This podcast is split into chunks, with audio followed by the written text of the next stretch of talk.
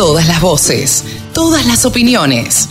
La radiodelcampo.com. Ahora estamos en comunicación con el periodista que más sabe de ovinos en la Argentina, Javier Lauría. Hola Javi, ¿cómo te va? Buen día, ¿cómo estás? Contanos ¿Qué, ¿Qué, tenemos para estos días en materia ovina? Carlitos, muy buen día, qué placer saludarte a vos y a todos los oyentes de la Radio del Campo. La verdad que es un placer compartir otra mañana y poder contar un poquito de lo que es la producción ovina. En este caso te estoy hablando desde Córdoba, desde Villa María. En el día de ayer y antes de ayer, jueves y viernes, se llevó a cabo un congreso internacional organizado por la CAPOC y bueno, hoy es el eh, la sexta fiesta de la cría del Cordero Cordobés. Eh, así que estamos por comenzar en estos momentos. Fueron dos jornadas el día de ayer y antes de ayer, dos jornadas muy interesantes, eh, donde vivimos, tuvimos la posibilidad de vivir charlas de muy alto nivel en cuanto a lo técnico, en cuanto a los conocimientos y por supuesto transmitir experiencias de diferentes productores, diferentes especialistas, diferentes técnicos, la presencia por supuesto de autoridades muy relevantes para lo que es el ámbito ovino y también el ámbito ganadero en general. Y la verdad que la posibilidad de contar con, con gente que nos cuente diferentes experiencias, vaya compartiendo, no desde la teoría, no desde el libro, sino desde la libretita donde hacen las anotaciones, donde van aprendiendo y van eh, tratando de transmitir esos conocimientos. La verdad que es un lujo, con gente de tanta relevancia poder compartir, eh, por supuesto, charlas internas y charlas de todo tipo. Hemos abarcado temas como lo que tiene que ver con diferentes formas de trabajar de los pastizales, hemos hablado sobre temáticas vinculadas a determinadas razas, a lo que es la lechería ovina y todo lo que se puede desarrollar a partir de la lechería, como por ejemplo, bueno, uno de los productos más importantes que es el queso.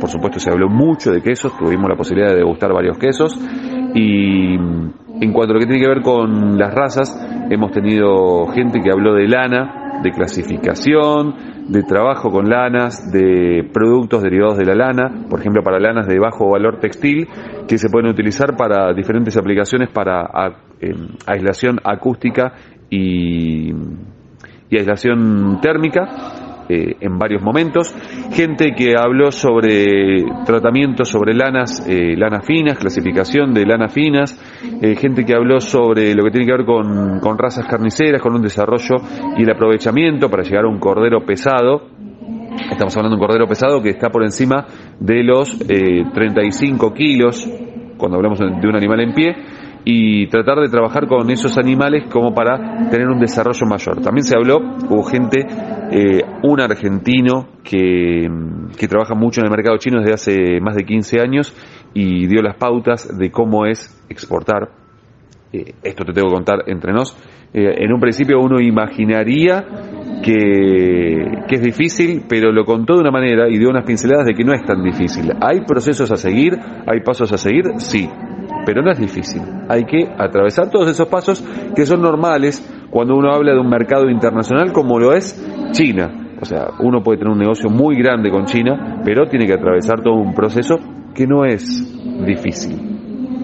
No, o sea, no es fácil tampoco, pero eh, hay ciertos mitos y ciertas verdades que uno tiene que ir aprendiendo para poder llegar a el gigante asiático.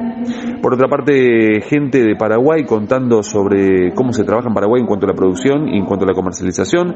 Gente de Uruguay, muchos, muchos de Uruguay. La verdad que si tenemos que hablar de banderas, hubo mucha gente de Uruguay. De hecho, el viernes eh, una cantidad de paneles increíbles. Sabemos que Uruguay está muy adelante respecto de lo que es la producción ovina y tuvimos la suerte de escuchar todas las campanas desde lo que es el compartimento, que es un tema que uno de estos días lo vamos a hablar, Carlos, eh, y todos otros temas sobre lo que tiene que ver con la parasitosis, con el FAMACHA, ¿qué es el FAMACHA? Ese es, el sistema para visualizar, entre otras condiciones, si el animal está bajo de defensas, está anémico, a partir de mirar la zona del ojo para ver cómo, cómo se encuentra. Es una forma muy fácil, pero es muy interesante entenderla. Después estuvimos conversando mucho, porque aparte, mientras estaban las disertaciones, tuve la posibilidad de hacerle algunas entrevistas a algunas personas y estuve conversando mucho. A mí me interesa mucho el tema de valor agregado a la lana de bajo valor textil, como te decía hace un ratito,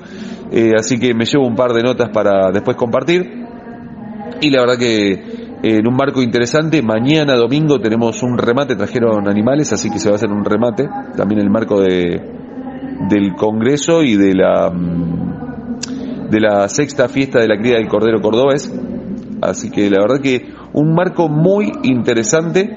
Los que no pudieron vivirlo este año, el año próximo se va a llevar a cabo de vuelta en el anfiteatro de Villa María, que es un lugar majestuoso, Carlitos. A mí me, sorprendió y contar con la posibilidad de hablar con gente de España, gente de Colombia, de Paraguay, Uruguay, Chile, es muy, muy interesante.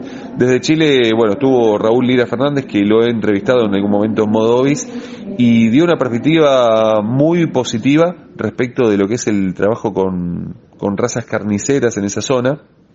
Y, o sea, me refiero zona de Magallanes, en Punta Arenas, al sur de Chile Después desde Colombia también estuvimos conversando con, con un referente de la producción colombiana. Así que la verdad, majestuoso. Un evento muy, muy interesante, Carlitos, y tuvimos la posibilidad de estar presentes. Así que te agradezco muchísimo, como siempre, este espacio y nos reencontramos el sábado próximo. Un fuerte abrazo. Muchas gracias, Javi. Nos vemos el sábado que viene. Gracias por el informe de ovinos. 24 horas con contenidos del agro. Llegó la radio del campo.